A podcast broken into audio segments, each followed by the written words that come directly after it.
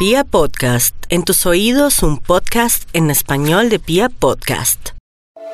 Y los Piscis, la mejor temporada, quizás la decisiva del año laboralmente hablando. Su capacidad de hacerse multiplica ostensiblemente y están en un tiempo que es armónico con su naturaleza. ¿En qué sentido? En el sentido que los Piscis no buscan el reconocimiento y no les interesa.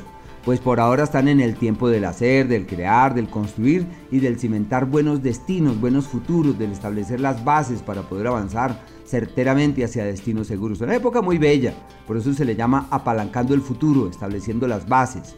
La salud de cuidado tienen un par de astros que evolucionan por este escenario como el sinónimo de situaciones descontroladas.